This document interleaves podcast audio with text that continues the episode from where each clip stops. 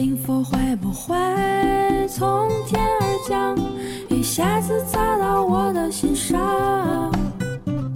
一万颗转瞬即逝的流星，存在亘古不变的永恒。幸福会不会从天而降？所以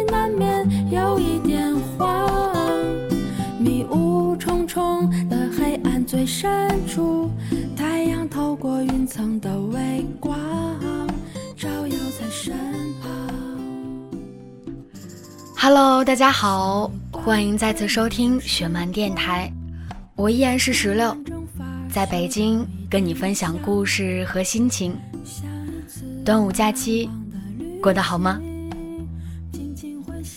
今天的节目中呢，如约的跟大家分享故事《野百合也有春天》的下半部分。故事来自于雪曼姐的书《唱情歌》，一起来听今天的故事。去他家的那天，刚巧若梅心情不好，我问他为什么，他死也不肯讲，只是约我看完场电影，看完电影还要去酒吧，我依了他。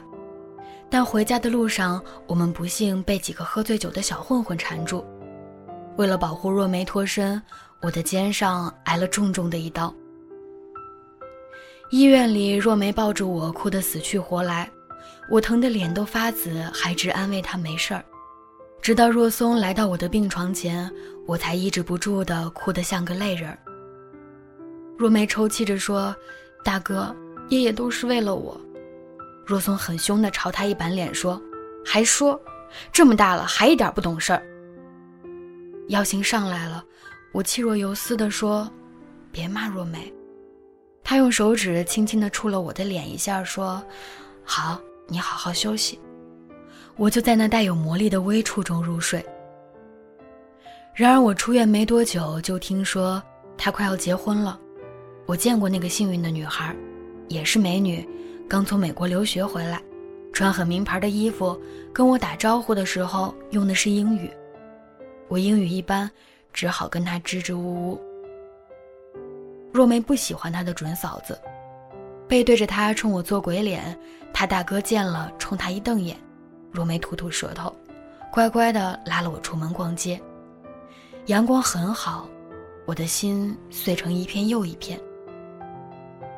真好笑，我什么都来不及说，不为人知的暗恋，又不为人知的失恋。我想送若松一样结婚礼物，想来想去，也许最好的礼物是我这些年来一本一本的日记，写满了对他的牵挂、思念和崇拜。我一直不是一个任性的女孩子，但事到如今了，我对自己说，任性一次又何妨呢？我并不想得到什么，我只希望若松还来得及知道我的心，这样我就没有白白的爱一场了。我顶着烈日到了若松的公司，他正在忙，见了我也放下手中的活儿，请我到对面的咖啡店坐坐。祝你新婚快乐！幸福就好了，比什么都好。我有些语无伦次。他替我往咖啡里加了两块糖，俯过身子来问我：“还疼吗？”疼。他说：“那就好好休息，别到处乱跑。”其实我说的是心疼。我说：“我来祝你新婚快乐。”若松说：“还早着呢，我看你比若梅还着急，怎么？”都担心我娶不了老婆。我慌乱地摇着手说：“不是不是，你要想娶，不知道有多少人排着队呢。”小丫头嘴真甜，要是真有这么一天，我请你维持秩序好了。我低着头说：“不，我想加三儿。”若松不以为然，说：“小丫头还挺幽默。”我站起来，把那一大包日记往她面前一推。然后我就跑掉了。接下来的几天，我大门也不敢出，就在家里等若松的电话。我想他总会给我一个说法的。我了解他，并且相信他。若松的电话没来，若梅倒是打电话给我了，在电话里向我诉苦说：“哥哥不让我晚上出门，我闷到死。”我说：“你就行行好，让你那些狂蜂乱蝶休息休息。”若梅骂：“死爷爷，越发会损人了。”我还是忍不住问：“你哥哥呢？”和那洋妞客厅里看电视，像两尊门神，想溜出去都不可能。我的心里划过一阵疼痛。若松在陪他的女朋友，或许他根本就没有时间去翻那些我自说自话的东西。若梅在那边发嗲说：“好爷爷过来陪我，再替我带两对辣鸡翅，一根玉米棒和一盒土豆泥。我饿，饿。”减肥，晚饭没敢多吃。我没好气地说：“再捡，你进难民营吧。”他说：“你不知道瘦骨美人现在多流行，快来快来！我哥说买双份儿，他请。”当我拎着肯德基进他家门的时候，正好碰到若松的女朋友夺门而出，视我如空气，脸色铁青的拂袖而去。若梅在客厅里委屈地嘟着嘴。我问。怎么了？若梅见我如见救星，连珠炮地说：“他在我家讲英文，我受不了了，就问他会不会中文。他说会，只是习惯。我说你在我家就得按我家的习惯。他说你真是被你哥宠坏了，我就骂他狐狸精，他就这样气跑了。我说呀，若梅，你怎么可以这样？我就是看不惯他。你哥呢？”露台上，你去劝劝他吧，爷爷，我洗个澡消消气。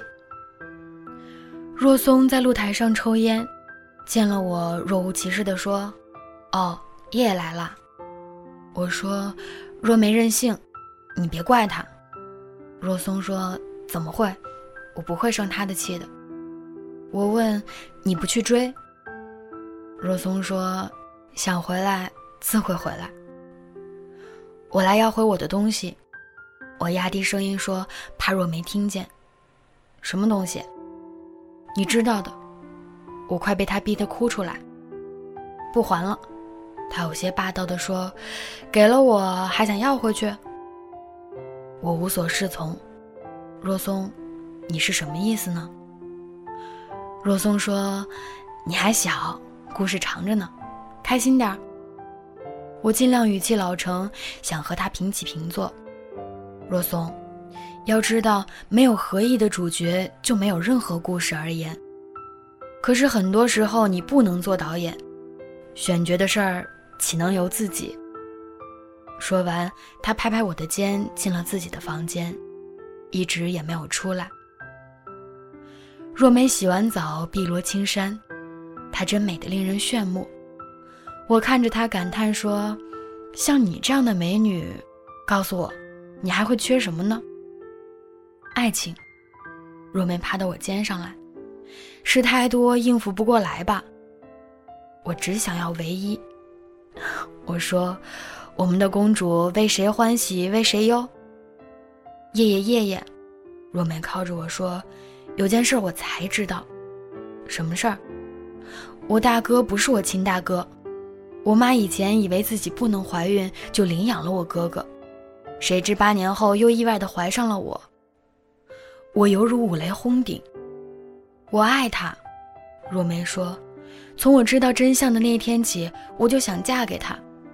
其实我妈妈也有这样的意思。我妈说我太任性了，只有他能管住我。但是叶叶，我不想他是为了报爸爸妈妈的恩才娶我。我说。你哥哥那么疼你，你要什么他会不给你？真的吗？若梅转忧为喜，我想告诉他我的心事儿，你说妥不妥？妥。我抱抱他，其实是我自己觉得冷。走出若梅的家，我脚步凌乱。如果说我以前还带有一些什么幻想的话，现在也早就消失殆尽了。曾经以为自己是一个懂爱的女孩，才可以将一份爱埋在心里那么多年，直到现在才明白，自己其实完全不懂爱情的真面目。它变幻莫测，转眼之间就会令你绝望。我又回到了南方，继续我的学业。之后的假期，我忙着参加各种各样的社会实践，或者背了小小的背包进行自助旅行，就是没有再回过家。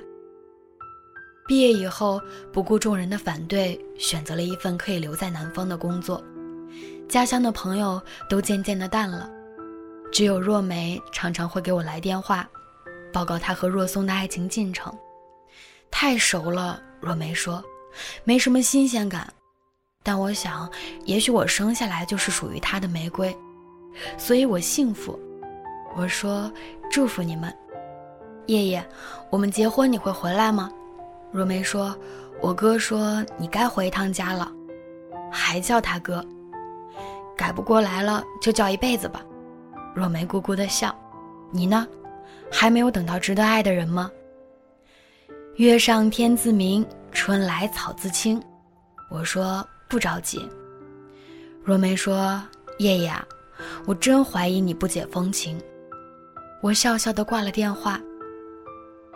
他们结婚的时候，我到底没有回去，但我寄了很贵重的礼物，两枚白金的戒指。想象他俩带着他们携手走过漫长的红尘岁月。就在他们结婚的前一天，我收到了一封特快专递，是若松寄来的，一张纸上面只用笔写了一个网址，我飞快的上网，那是若松为我制作的一首 Flash。歌名叫做《野百合也有春天》。我曾面对面为他唱过那首歌，在我每本日记的扉页上也都是这首歌的歌词。Flash 制作的非常精美，歌曲的最后跳出一行字：“送给叶叶，答应我，你要幸福。”若松。我该如何告诉若松我幸福？我真的幸福。我已经在善良和宽容中找到了我的春天，也明白了，爱，原来真的不一定要真正拥有。仿佛如同一场梦，我们如此短暂的相逢，你像一阵春风，轻轻柔柔吹入我心中。而今何处是你往日的笑？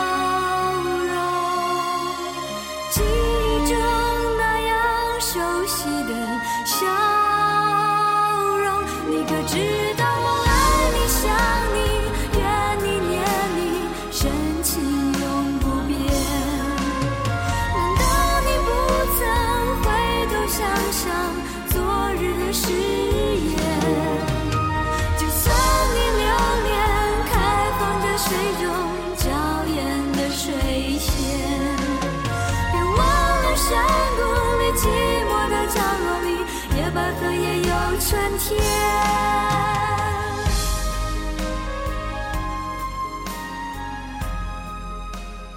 分享到这里，整个故事就完结了。野百合也有春天，来自于雪漫姐的书《唱情歌》。此时正在收听节目的你，有什么感想呢？欢迎大家通过评论，或者是公共微信十七 seventeen，微博意林影业，跟我们分享你的所感所想。好了。今天的节目到这儿就结束了，再说一次，端午节快乐！我们下期再见，拜拜。